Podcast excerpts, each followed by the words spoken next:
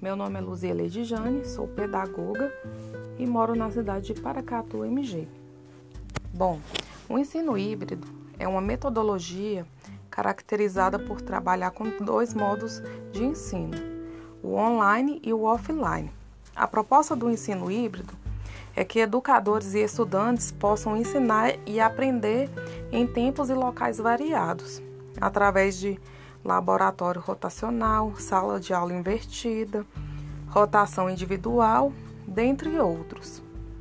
Sendo assim, o ensino híbrido é o método do século XXI, buscando desenvolver a autonomia dos alunos através de, das tecnologias digitais.